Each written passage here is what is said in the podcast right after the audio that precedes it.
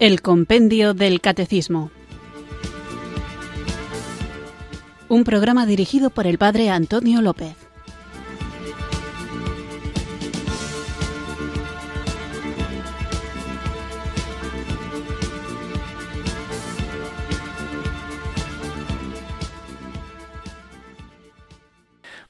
Buenas tardes, queridos oyentes de Radio María. Recibid un cariñoso saludo desde Irurzun, en Navarra, quienes sintonizáis esta emisora de la Virgen, esta radio que cambia vidas para escuchar el programa El Compendio del Catecismo, el espacio diario de Radio María en el que, guiados por el libro de El Compendio del Catecismo, vamos profundizando en nuestra fe católica, una fe que queremos conocer para vivirla mejor, para saber compartirla con nuestro testimonio y con nuestra palabra y que tenemos también el deseo de saber defenderla para que quede clara cuál es la verdad que nos ha sido revelada y que nosotros aceptamos no de una manera meramente intelectual, sino vital, haciendo que nuestra conducta, nuestras expectativas, nuestros deseos, anhelos, ilusiones, trabajos, también nuestras decepciones, fracasos y dificultades de la vida estén orientadas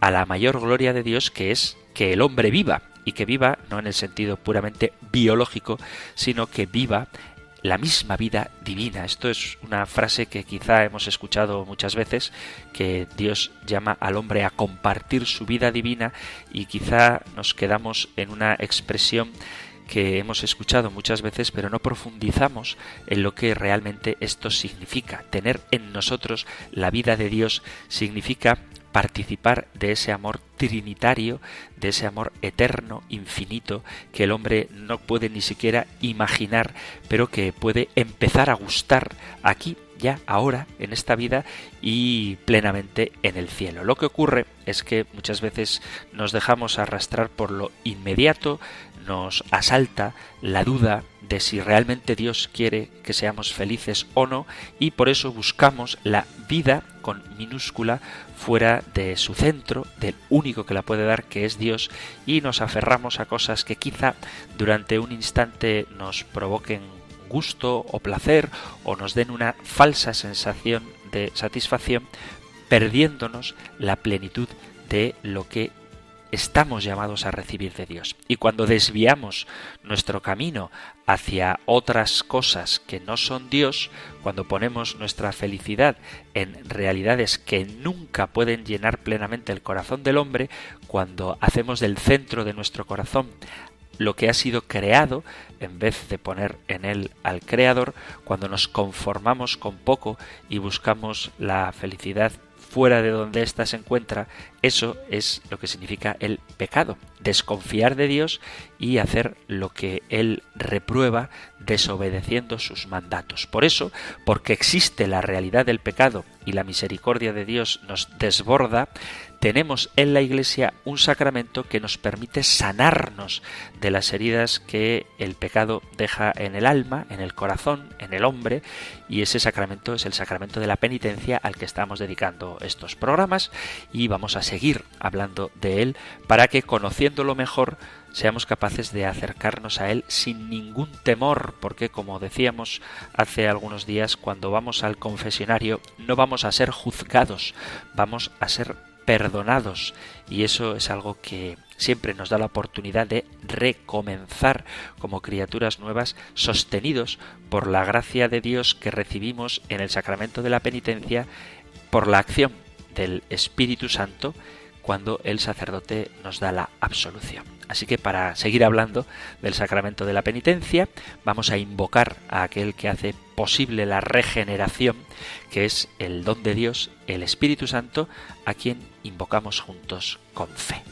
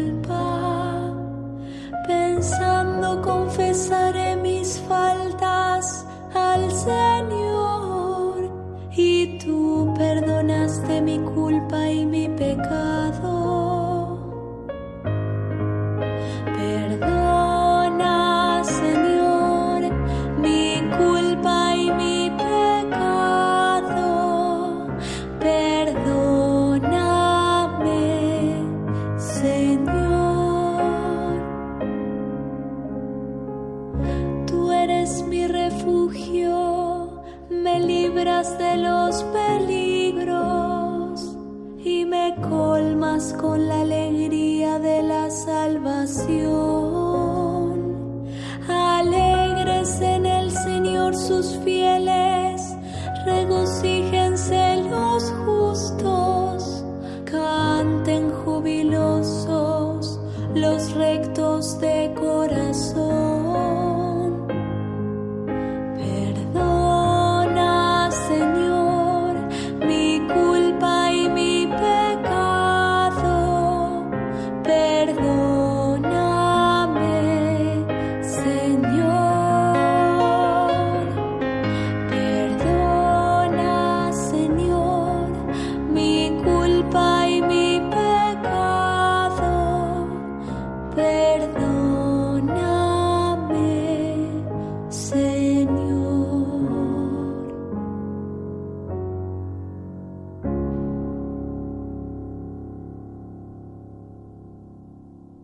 Hemos invocado al Espíritu Santo con esta canción de Atenas, inspirada en el Salmo 31 y que debo decir con gratitud que la ha enviado también un oyente para los espacios musicales, dice, del programa. Y ahora como tenemos desde hace un tiempo esta costumbre de invocar al Espíritu Santo con una canción que nos puede servir de introducción al tema que estamos tratando, me ha parecido oportuno, y además es muy bonita, compartirla con vosotros. Vamos pues a continuar con nuestro programa hablando del sacramento de la penitencia. Tenemos dentro de los siete sacramentos los sacramentos de la iniciación cristiana, de los que ya hemos hablado, bautismo, confirmación y Eucaristía, y los sacramentos de sanación, los sacramentos de curación, que son el sacramento de la penitencia, al que estamos dedicando los números correspondientes del compendio del catecismo, y el sacramento de la unción de enfermos, del que también hablaremos. Hemos visto cómo la vida cristiana es un proceso en cuyo crecimiento es necesaria la penitencia, es necesario practicar la mortificación para que sea Cristo quien vive en nosotros y el programa anterior la pregunta 302 decía cuáles son los elementos esenciales del sacramento de la reconciliación. El compendio del catecismo respondía que había elementos propios del hombre que se confiesa, digamos, el que se acerca al sacerdote para recibir la absolución y un acto del sacerdote que es propiamente la absolución en nombre de Cristo y además le impone la satisfacción, la penitencia. Y dedicaba el programa a una cuestión previa que no aparece explicitada en el compendio del catecismo, pero que es de sentido común, o debería ser de sentido común, y es la necesidad de reconocer el propio pecado. Por eso, para hacer una buena confesión, para acercarse al sacramento de la penitencia, antes que nada, hay que reconocer el pecado. Por eso hablaba de algunas de las consecuencias del pecado y de cómo tenemos que reconocer ese pecado en nosotros. Vamos a continuar hablando de los actos propios del penitente, cuyo desarrollo tenéis en el Catecismo Mayor en los puntos 1450 al 1460 y del 1487 al 1492.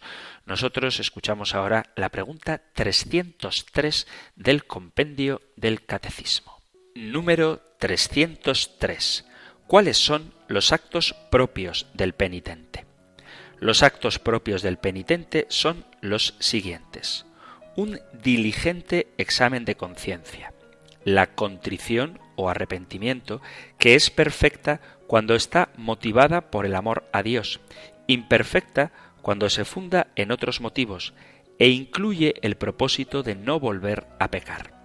La confesión, que consiste en la acusación de los pecados hecha delante del sacerdote, la satisfacción, es decir, el cumplimiento de ciertos actos de penitencia que el propio confesor impone al penitente para reparar el daño causado por el pecado. Estoy seguro de que muchos de vosotros conocéis cuáles son las condiciones para una buena confesión. Son cinco pasos que hay que seguir para hacer una buena confesión.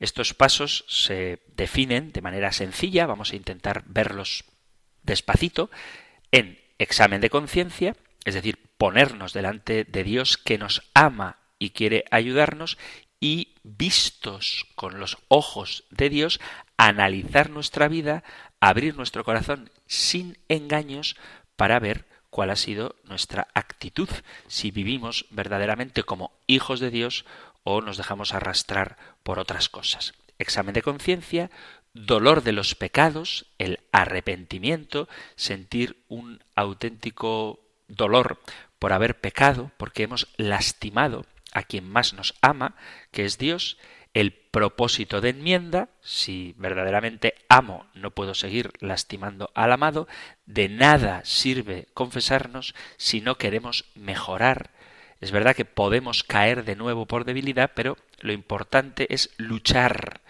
El propósito de enmienda es propósito.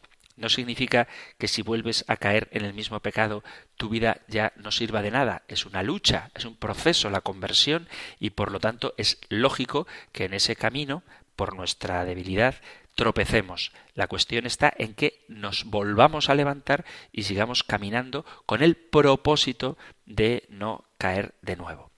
Propósito de enmienda, decir los pecados al confesor es necesario para recibir el perdón, decir los pecados al confesor y, por último, cumplir la penitencia. Recibimos el perdón y cumplimos la penitencia. La penitencia no es una condición que se nos pone para ser perdonados. Somos perdonados y queremos reparar el daño cometido y la penitencia es el sentido que tiene. Por eso el compendio del catecismo lo llama la satisfacción. Vamos a ir viendo cada una de estas condiciones para una buena confesión una a una y despacito. El Papa Francisco dedicó una de sus homilías en la casa de Santa Marta al examen de conciencia. Él decía, y creo que es una buena costumbre, que era conveniente hacer examen de conciencia todas las noches. Es decir, que no sólo deberíamos examinar cómo es nuestra conducta como hijos de Dios justo antes de recibir el sacramento de la penitencia, sino que es bueno que cada día al finalizar la jornada nos pongamos delante del Señor para hacer esta oración, para identificar si lo que nos ha movido en la jornada ha sido el Espíritu de Dios o el Espíritu del mundo. Este es un ejercicio decisivo en nuestro combate espiritual que nos lleva a entender el corazón y el sentido de Cristo. El corazón del hombre, dice el Papa, es como un campo de batalla donde se enfrentan continuamente el Espíritu de Dios, que nos lleva a las buenas obras, a la caridad, a la fraternidad, y el Espíritu del mundo, que, sin embargo, nos lleva hacia la vanidad, el orgullo, la autosuficiencia o el chismorreo. Dice el apóstol Pablo en la primera carta a los Corintios en el capítulo 2 a partir del versículo 10. Porque a nosotros nos lo reveló Dios por medio del Espíritu, y el Espíritu todo lo sondea hasta las profundidades de Dios. En efecto, ¿qué hombre conoce lo íntimo del hombre sino el Espíritu del hombre que está en él? Del mismo modo, nadie conoce lo íntimo de Dios sino el Espíritu de Dios, y nosotros no hemos recibido el Espíritu del mundo, sino el Espíritu que viene de Dios para conocer las gracias que Dios nos ha otorgado, de las cuales también hablamos no con palabras aprendidas de sabiduría humana, sino aprendidas del Espíritu, expresando realidades espirituales. El hombre naturalmente no capta las cosas del Espíritu de Dios, son necedad para él, y no las puede conocer, pues sólo espiritualmente pueden ser juzgadas. En cambio, el hombre de espíritu lo juzga todo, y a él nadie puede juzgarle, porque ¿quién conoció la mente del Señor para instruirle? Pero nosotros tenemos la mente de Cristo. En este texto, San Pablo enseña a los corintios el camino para tener el pensamiento de Cristo, el sentimiento de Cristo, para tener esa actitud que era la de Cristo. Y el camino para esto es dejar hacer en nosotros al Espíritu Santo que hemos recibido. De hecho, San Pablo escribe, vosotros, todos nosotros hemos recibido el Espíritu de Dios. Es el Espíritu Santo quien te lleva adelante en la vida y te lleva a fin de que conozcas a Jesús para tener los mismos sentimientos de Jesús. En realidad, nosotros podemos estudiar mucho, escuchar el compendio del catecismo, estudiar la Biblia, estudiar historia, estudiar teología, y eso es importante, pero ese no es el camino para llegar a los sentimientos de Jesús. Nos puede ayudar a estudiar, pero el camino verdadero es dejarse llevar adelante por el Espíritu Santo. Y es precisamente el Espíritu Santo quien nos pone delante del corazón de Jesús para entender quién es Jesús, cómo actúa Jesús, qué quiere Jesús, cuál es su voluntad. ¿Cómo podemos ir a esta voluntad? El hombre, dejado a sus fuerzas, no comprende las cosas del Espíritu. Por lo tanto, necesitamos al Espíritu Santo para este camino, este camino cristiano. Nosotros no hemos recibido el Espíritu del mundo, sino el Espíritu de Dios. Por eso, existen dos modos de pensar, dos modos de sentir, dos modos de actuar. Uno que me lleva al Espíritu de Dios y otro que me lleva al Espíritu del mundo. Todos nosotros tenemos estos dos, entre comillas, espíritus. Está el Espíritu de Dios que nos lleva a las obras buenas, a la caridad, a la fraternidad, a la adoración, a la alabanza, a conocer a Jesús, a hacer obras de caridad, a tener una vida de oración, pero también está el espíritu del mundo que nos lleva hacia la vanidad, el orgullo, la suficiencia, el chismorreo, la autocomplacencia. Nuestro corazón es como un campo de batalla, un campo de guerra donde estos dos espíritus luchan. Y esto es lo que se llama el combate espiritual. En la vida cristiana se debe combatir para dejar espacio al Espíritu de Dios y expulsar, como Jesús expulsó a este demonio, al espíritu del mundo, tal y como dice el capítulo 4 del Evangelio de San Lucas a partir del versículo 31. Dice, bajó Jesús a Cafarnaún, ciudad de Galilea, y los sábados les enseñaba. Quedaban asombrados de su doctrina porque hablaba con autoridad. Había en la sinagoga un hombre que tenía el espíritu de un demonio inmundo y se puso a gritar a grandes voces Ah, ¿Qué tenemos nosotros contigo, Jesús de Nazaret? ¿Has venido a destruirnos? Sé quién eres tú, el santo de Dios. Jesús entonces le conminó diciendo Cállate y sal de él. Y el demonio, arrojándole en medio, salió de él sin hacerle ningún daño.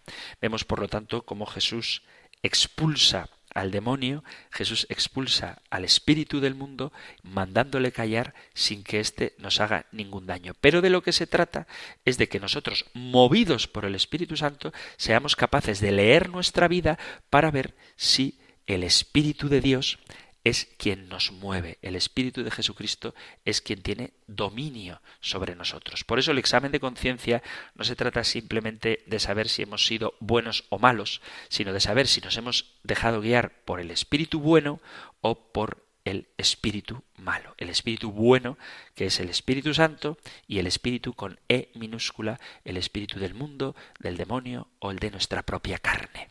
Para discernir esto, hay una bonita oración que podemos hacer antes de confesarnos, pero todos los días antes de ir a dormir, y es mirar nuestra jornada y preguntarnos qué espíritu he seguido yo hoy? ¿El Espíritu de Dios o el Espíritu del mundo? Esto es lo que se llama un examen de conciencia. Sentir en el corazón qué ha sucedido en esta guerra interior y cómo yo me he defendido del espíritu del mundo que me lleva a la vanidad, a cosas mezquinas, a los vicios, a la soberbia, a todo esto. Por tanto, ¿cómo me he defendido de las tentaciones concretas? Hay que saber identificar las tentaciones. Y esto, el examen de conciencia, es una oración, saber ver qué sentimientos he tenido, cuál es el espíritu que me ha empujado a ese sentimiento, que me ha inspirado ese sentimiento, el espíritu del mundo o el espíritu de Dios. Haciendo el examen de conciencia, si somos honestos, encontraremos en qué cosas hemos caído. Y este es el espíritu del mundo, las cosas en las que hemos caído. Y es oportuno identificar estos sentimientos, porque todos tenemos una lucha, y el que diga que no lucha es porque ya está derrotado. Si todos nosotros no entendemos cómo funciona esta lucha espiritual, cómo actúa el espíritu del mundo en contra del espíritu de Dios, no podremos avanzar en el pensamiento de Cristo que es lo que nosotros tenemos como aspiración. Es muy sencillo hacer un examen de conciencia, porque tenemos el don del Espíritu Santo que a pesar de que somos frágiles y pecadores, nos ilumina para ver cómo vamos en este combate espiritual, en esta guerra del Espíritu, en la que unidos a Cristo como Cristo venceremos. Pero hay que saber cuál es el camino que se recorre. Por eso es muy útil el examen de conciencia, para saber qué es lo que a mí me mueve para estar alertas, para saber cuáles son las heridas de las que necesito ser sanado. Hacer examen de conciencia es algo que nos pide el propio Jesús cuando dice vigilad y orad para no caer en la tentación. Lo encontráis en el Evangelio de San Mateo capítulo 26 versículo 41. Jesús nos dice que hay que discernir cada día. Los santos son aquellos que han examinado su vida día a día. Vigilar y orar es ver qué es lo que está pasando dentro y fuera de nosotros. Porque es cierto que el mundo cambia por fuera, a veces a una velocidad espantosa, pero nosotros también cambiamos por dentro, cambian nuestros sentimientos. Por eso tenemos que vigilar en una actitud permanente de alerta para no instalarnos. Hay que estar todos los días mirando los signos de los tiempos, lo que sucede en el mundo, lo que pasa en la Iglesia y también la propia historia y las mociones interiores. Para eso necesitamos hacer examen de conciencia, repito, os aconsejo no solo antes de confesarnos, sino cada día para que cuando vayamos a confesarnos ya tengamos hecho el examen. Hay que saber que la seguridad no está en nosotros mismos, sino en Él, en el Señor. Y hay que estar abiertos para ver qué nos está diciendo Dios, de manera que estemos dispuestos a cambiar nuestro modo de pensar, mirar la realidad con los ojos de la fe. Y el instrumento que tenemos para esto es el examen de conciencia. Es algo muy sencillo de hacer, pero que desafortunadamente no muy practicado. Este instrumento es importante para todo cristiano, para aquel que quiera tomarse en serio su vida espiritual. A veces existen conflictos internos y externos que desaparecerían si practicáramos el examen de conciencia. ¿Por qué? Porque el examen de conciencia nos va a hacer conocer no solamente lo que hemos hecho, sino por qué lo hemos hecho, cuáles son las cosas que nos motivan, este enfado, me he enfadado, no me sirve con que digas me he enfadado. Hay que saber por qué te has enfadado, porque probablemente detrás de ese enfado haya la soberbia o la incapacidad para adaptarte a los cambios de planes o simplemente eh, que no tienen la razón, que viene a ser soberbia. Por eso es importante conocer de fondo cuál es la razón de mi pecado. Y para eso es necesario hacer el examen de conciencia. Y hacerlo delante del Señor, dialogando con Él sobre qué es lo que ha pasado en el día, en la jornada, o qué es lo que ha pasado desde mi última confesión. Es un momento, el examen de conciencia, de comunicación con el Señor. Es un encuentro, un diálogo con Él. No se trata de hacer una especie de autoanálisis psicológico, sino de mirar mi vida a la luz de la fe, con la mirada de Dios. Se trata de tener una actitud constante de buscar la voluntad de Dios por un contacto ininterrumpido con Él. Y eso me hará ver si estoy al lado de Dios, movido por el Espíritu de Dios o por el Espíritu del mundo. Es una especie de evaluación que me ayuda a tener mi vida bajo control. Consiste en contemplar mi vida al impulso que viene del Señor, esos impulsos, esos movimientos interiores por los que Dios me habla. No se trata de una autoevaluación psicológica, se trata de leer mi vida a la luz del el Evangelio, a la luz de Dios y darme cuenta de cuáles son mis actitudes delante del plan de Dios para mi vida. Hay muchas formas de hacer examen de conciencia, podéis encontrar libros y fórmulas con preguntas de distinto tipo, desde lo típico, que me parece muy práctico, que es repasar los diez mandamientos. He conocido también un examen de conciencia según el Padre Nuestro, pero sea cual sea la fórmula que realicemos, lo importante es que a la luz de Dios, a la luz del Evangelio, repasemos nuestra vida para ver cuáles son las heridas que en el sacramento de la penitencia pueden ser sanadas. Decía que tenemos que mirar nuestras faltas en relación con los diez mandamientos, también con los pecados capitales, ver cuáles son los defectos de carácter, saber cuáles son los dones que Dios nos ha dado para agradecérselos y para saber si estamos poniendo en juego los talentos que se nos han regalado. Y también es importante conocer cuáles son las responsabilidades, los compromisos propios de cada vocación particular.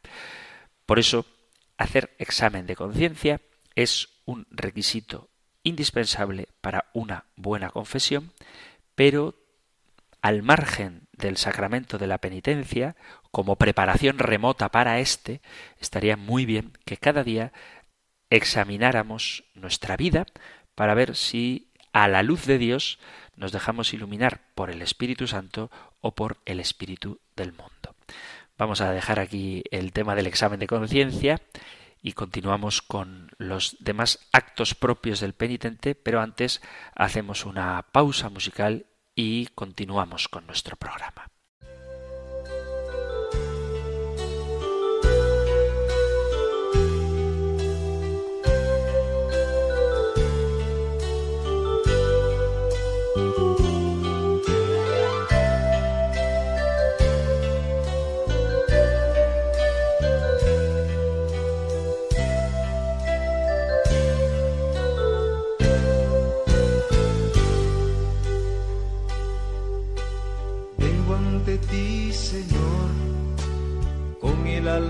Destrozada, traigo roto el corazón, ya no puedo con mis cargas, dame hoy la sanación prometida en tu palabra, necesito que tu amor me devuelva la esperanza.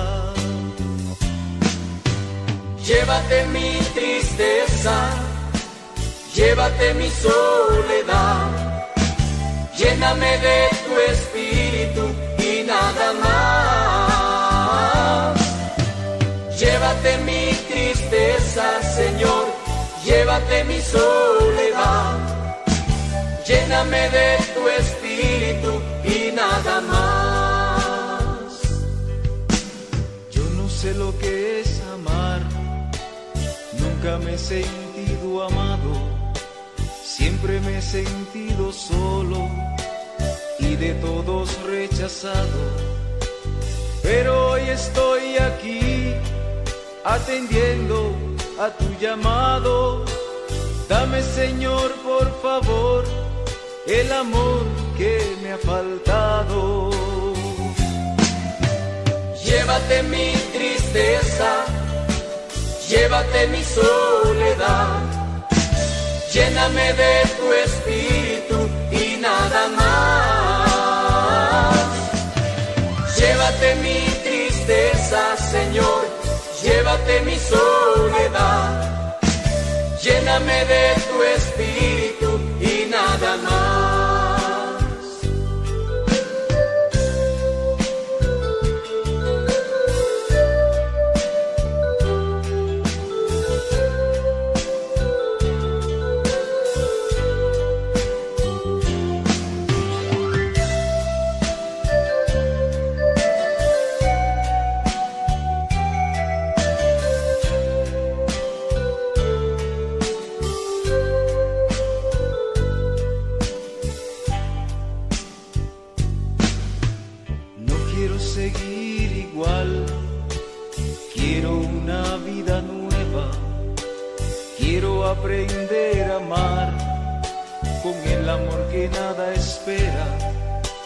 Resucítame, Señor, rompe todas mis cadenas, te abro mi corazón, llénalo de tu promesa. Llévate mi tristeza, llévate mi soledad, lléname de tu espíritu y nada más.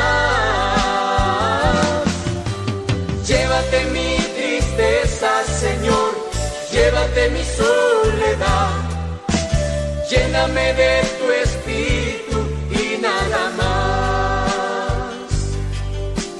Llévate mi tristeza, llévate mi soledad, lléname de tu espíritu y nada más. Llévate mi tristeza, Señor llévate mi soledad, lléname de tu espíritu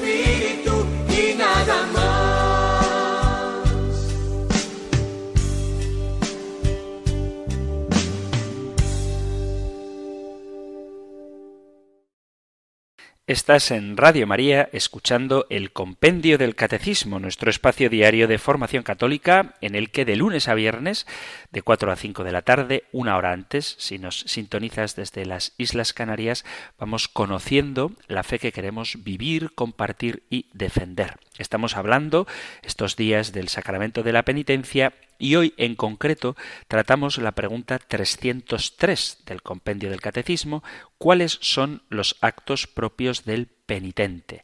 Veíamos cómo las condiciones para una buena confesión son examen de conciencia, dolor de los pecados, propósito de enmienda, decir los pecados al confesor y cumplir la penitencia. Y hemos dedicado toda la primera parte, hasta la pausa musical, al examen de conciencia. No he compartido con vosotros ninguno de las fórmulas de examen de conciencia que hay, que como os decía hay muchas, muy variadas, muy buenas todas, pero hemos hablado de la importancia que tiene hacerlo y de cómo esto cambia nuestra vida espiritual porque vivimos en un combate, vivimos en guerra y si no sabemos cuál es nuestra situación, si no sabemos cuáles son nuestros puntos débiles y también cuáles son nuestros puntos fuertes, difícilmente podremos ganar ninguna batalla y desde luego tampoco la guerra. También sabemos que en esta guerra no estamos solos y que es el Espíritu Santo, es delante de Dios, como leemos nuestra vida para dejarnos guiar por él.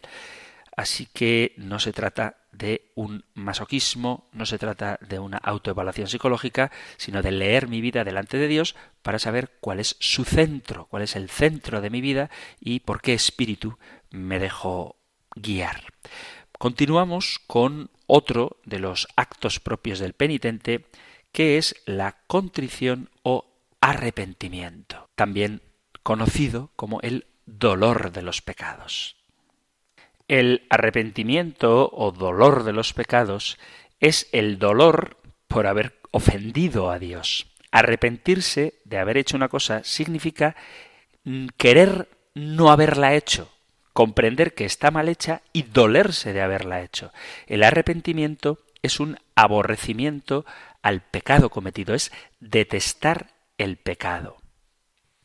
El compendio del catecismo habla de dos tipos de arrepentimiento. Por un lado, la contrición, que es perfecta, dice, cuando está motivada por el amor de Dios, o imperfecta, y aunque el compendio no utilice la palabra, se usa atrición como una contrición imperfecta. Es decir, la contrición perfecta es el dolor del pecado por haber ofendido a Dios y la atrición sería una contrición imperfecta, atrición, que se funda en el dolor de los pecados por otros motivos que no sean el haber ofendido a Dios. Por ejemplo, temer rechazar, repudiar el pecado por las consecuencias del pecado. La contrición es perfecta cuando sentimos tristeza y pesar por haber ofendido con nuestros pecados a Dios. Es cuando sentimos de todo corazón haber ofendido a Dios por ser Él quien es, es decir, alguien infinitamente bueno y digno de ser amado,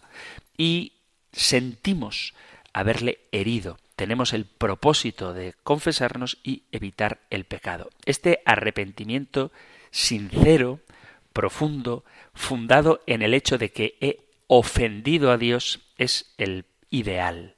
Alguien que está en peligro de muerte y no logra conseguir un sacerdote para realizar la confesión, si hace un acto de contrición perfecta, queda perdonado de todas sus culpas. Este acto de contrición perdona las faltas veniales y obtiene el perdón de los pecados mortales si se comprende que ante la imposibilidad de recurrir al sacramento de la penitencia, tan pronto como sea posible, acudirá a él. Dice en los Hechos de los Apóstoles, si os arrepentís y os convertís, quedarán borrados vuestros pecados. Capítulo 3, versículo 19 de los Hechos de los Apóstoles. Por lo tanto, la contrición, contrición perfecta, es el dolor, es detestar el pecado por el amor de Dios con la resolución de no volver a pecar. Una manera de motivar esta contrición en nuestros corazones es considerar la pasión de Jesucristo y hacer actos de amor por Él. También podemos pensar en el amor infinito que Él tiene por nosotros y expresar dolor en nuestro corazón en presencia de este gran amor al que hemos ofendido. Cuando se llega a la contrición perfecta, se perdonan los pecados veniales y también se puede obtener el perdón de los pecados mortales si no se puede uno confesar y esto es importante, teniendo la firme resolución de recurrir tan pronto como sea posible a la confesión sacramental.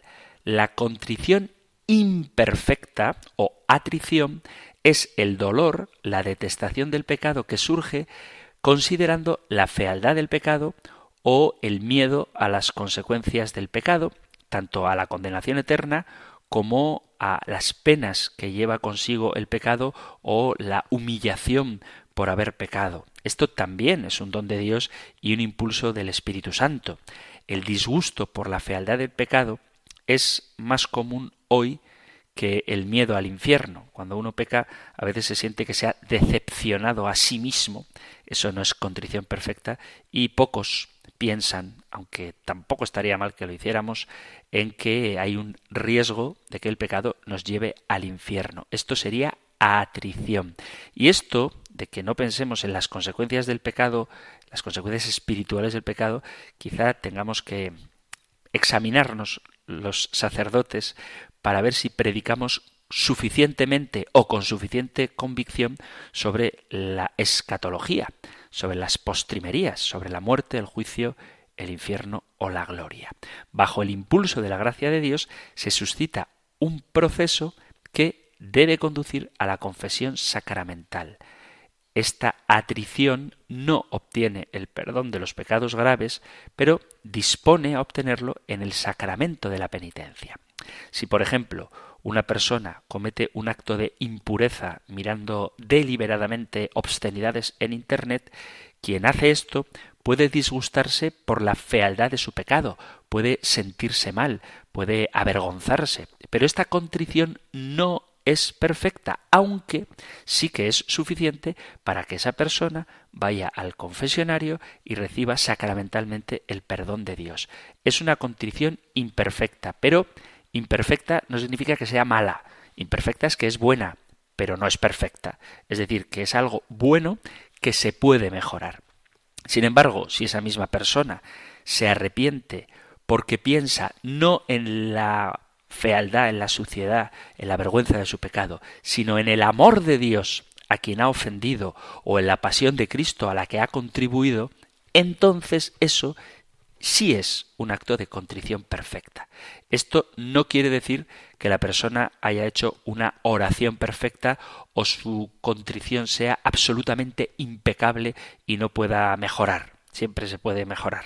La palabra perfecto en este contexto significa que la contrición, el arrepentimiento, el dolor del pecado ha alcanzado su objetivo adecuado y justo, siendo el dolor que se siente causado por el amor de Dios. Y en ese sentido no se ha quedado corto por dirigirse a nuestro propio yo, al miedo, al castigo o al disgusto contra nosotros mismos, sino que es perfecto porque alcanza su motivación en lo que es pleno, que es el amor de Dios, que debería ser eso y no las consecuencias del pecado o nuestra falta como decepción propia lo que nos debería mover a querer cambiar de vida. ¿Cómo pasamos de un acto imperfecto de contrición, es decir, de la atrición, a una contrición perfecta. Esto podemos hacerlo. Podemos, en cualquier momento, hacer actos de contrición en vez de actos de atrición. No quiere decir que se pueda hacer todos los días o que cada momento tengamos el dolor santo más perfecto, porque estas cosas son gracias de Dios. Para tratar de ser más claro, no estamos hablando de un acto perfecto de contrición, sino de tener una contrición perfecta, es decir, orientar mi dolor del pecado hacia su objeto, que es el corazón de Dios, no el mío.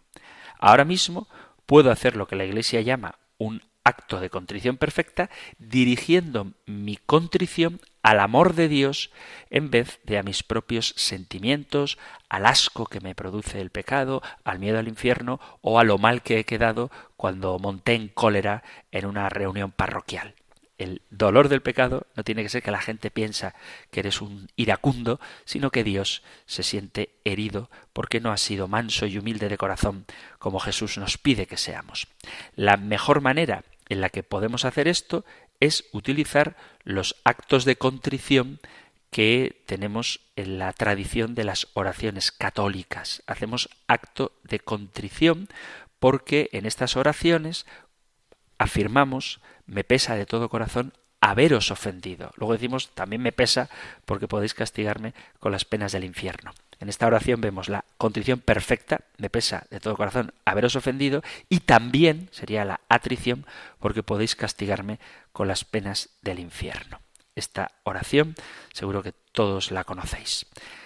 Señor mío Jesucristo, Dios y hombre verdadero, Creador, Padre y Redentor mío, por ser vos quien sois bondad infinita y porque os amo sobre todas las cosas, me pesa de todo corazón haberos ofendido. También me pesa porque podéis castigarme con las penas del infierno. Ayudado de vuestra divina gracia, propongo firmemente nunca más pecar, confesarme y cumplir la penitencia que me fuera impuesta. Amén. Esta oración, cuando la rezamos saboreando cada una de las palabras, y haciéndolas propias se convierte en una oración de contrición. Fijaos que en la parábola del hijo pródigo, el hijo que se va de casa reconoce su pecado, se arrepiente y se duele de ellos, decidiendo volver a la casa del padre porque tiene hambre. Es decir, quiere volver a casa del padre por las consecuencias de haberse alejado. Luego después, cuando es restituido a su dignidad de hijo, reconoce el amor de Dios y probablemente viendo los ojos lacrimosos de alegría del padre que le recibe con un abrazo, sentiría dolor no ya por el hambre que él estaba pasando, sino por el daño que había hecho al corazón amoroso de su padre. Esto es el acto de contrición perfecto. Por eso, para hacer este acto de contrición, tenemos que tener un reconocimiento sincero y con dolor de los pecados cometidos por no cumplir con la voluntad de Dios, por no haber sido fieles a la alianza. Invocamos su misericordia sobre nosotros y le pedimos que perdone nuestros pecados, haciendo el serio compromiso de luchar contra el pecado. Esto es el propósito de enmienda. A veces hay quien acude al sacramento de la penitencia sin ninguna intención de cambiar y eso invalida el sacramento. Tenemos que reconocer ante Dios nuestros pecados porque todo daño que hacemos se lo hagamos directamente a Dios no respondiendo a la llamada que nos hace a participar de su banquete o despreciando, descartando, como dice el Papa Francisco, a los pobres, o discutiendo con la familia, haciendo mal uso de nuestro propio cuerpo, en todo el objeto, quien es herido, es Cristo mismo. Él cuando no participamos de su banquete, Él cuando no le atendemos en los pobres, lo que hicisteis con uno de estos conmigo lo hicisteis, o cuando tratamos nuestra propia persona como si no fuéramos miembros del cuerpo de Cristo, que lo somos. Entonces todo pecado tiene como destinatario el corazón de Dios, tanto los que hacemos directamente contra Dios, los que hacemos contra el prójimo o los que hacemos contra nosotros mismos. Por eso la contrición perfecta consiste en el dolor del pecado porque me ama Dios, entiendo cuánto me ama y lamento haberle ofendido. Y la atrición es el dolor del pecado porque me repugna, me avergüenza o me dan miedo las consecuencias sociales o, sobre todo así debería ser, las consecuencias eternas que este pecado pudiera tener. Y como decía, muy unido al arrepentimiento está el propósito de enmienda. Este propósito brota espontáneamente del dolor. Si tienes arrepentimiento de verdad, harás el propósito de no volver a pecar. Dice Isaías que el malvado abandone su camino y el criminal sus planes, que regrese al Señor y él tendrá piedad. Es absurdo decirse cuando uno peca, ya me arrepentiré después. Si después piensas arrepentirte de verdad, ¿por qué haces ahora lo que luego te pesará haber hecho? Nadie se rompe voluntariamente una pierna diciendo luego me curaré. El propósito de enmienda hay que hacerlo antes de la confesión y es necesario que perdure al recibir la absolución. El propósito tiene que ser universal. ¿Qué significa esto? Que tienes el propósito de no volver a cometer ningún pecado grave. No basta que te limites a los pecados de la confesión presente.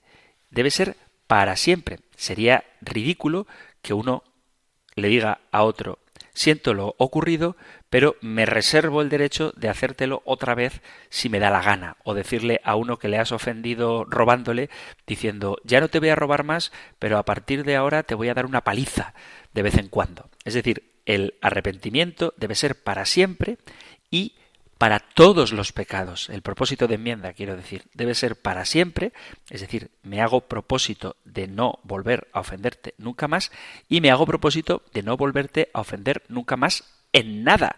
Por ejemplo, una persona que tenga un pecado de lujuria puede decir, prometo, Señor, intentar no volver a caer en la lujuria, pero voy a empezar a poner en peligro mi vida consumiendo drogas. No tiene ningún sentido. Hay que tener propósito de evitar todo tipo de pecados, porque si no hay verdadero propósito de la enmienda, la confesión es inválida. Y cuidado, que no nos dejemos engañar por el demonio que muchas veces nos tienta con esto. Si tú tienes un sincero deseo de no volver a pecar, aunque tengas conciencia, porque te sientes débil, de que volverás a hacerlo, sí que sirve el propósito de enmienda. El propósito es el de la voluntad. Tú puedes prever con tu razón que vas a volver a caer, pero si tu voluntad es no volver a hacerlo, con eso es suficiente. Lo digo porque hay gente que dice, ah, yo para qué me voy a confesar si resulta que tengo el hábito del chismorreo y me confieso y al día siguiente estoy chismorreando. Que tú sepas con tu razón, con tu intelecto, que puedes volver a caer, no significa que tu voluntad no esté firmemente determinada a no volver a hacerlo. El temor de que quizá vuelvas a caer no destruye tu voluntad actual de no querer volver a pecar. Y esto es lo que se pide, el deseo de no volver a pecar, aunque seas consciente de la debilidad de tu voluntad. Para poder confesarse, no hace falta estar seguro de que no volveré a pecar, porque esa seguridad no la tiene nadie. Basta con estar seguro de que ahora no quieres volver a caer. Lo mismo que al salir de casa no sabes si tropezarás, pero sí sabes que no quieres tropezar. Dice San Juan Pablo II, es posible que aun en la lealtad de propósito de no volver a pecar, la experiencia del pasado y la conciencia de la debilidad actual susciten el temor de nuevas caídas. Pero eso no va en contra de una autenticidad del propósito cuando a ese temor va unida la voluntad, apoyada por la oración, de hacer lo que es posible para evitar la culpa.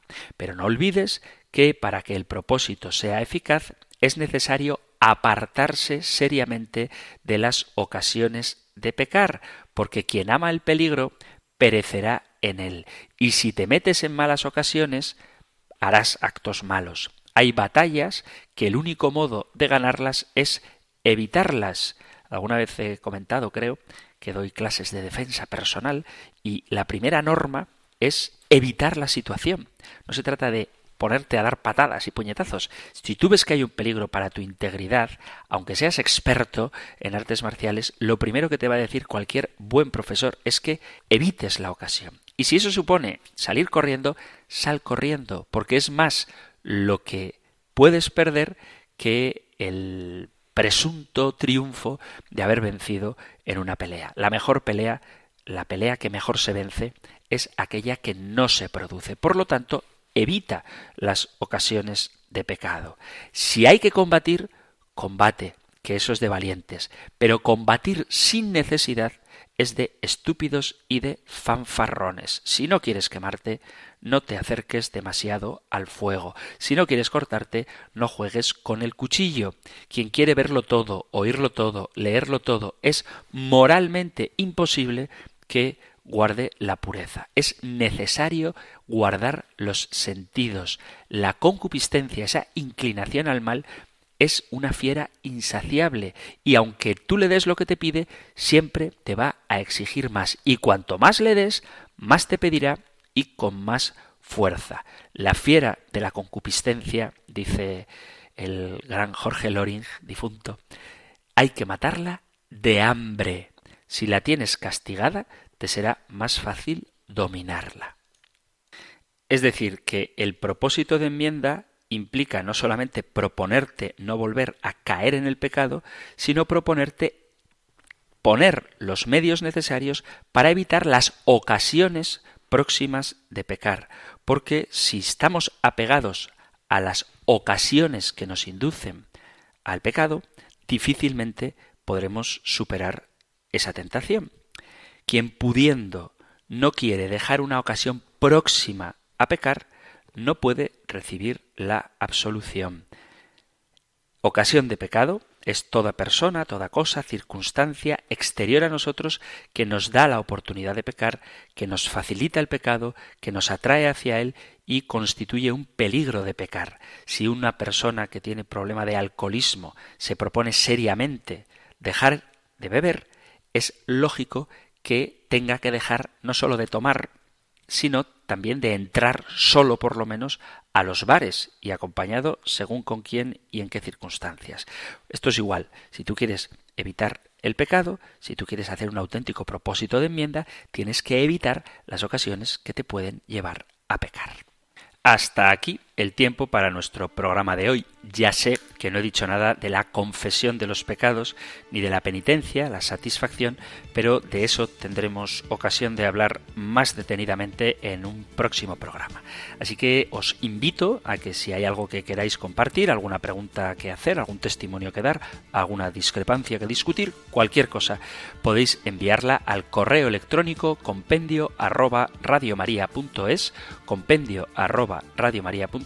o al número de teléfono para WhatsApp 668 594 383 668 594 383 o compendio arroba radiomaria.es. Terminamos recibiendo la bendición del Señor. El Señor te bendiga y te guarde, el Señor ilumine su rostro sobre ti y te conceda su favor, el Señor te muestre su rostro y te conceda la paz. Muchísimas gracias por estar ahí, gracias por escuchar el compendio del catecismo y si queréis volveremos a encontrarnos en un próximo programa. Un fuerte abrazo.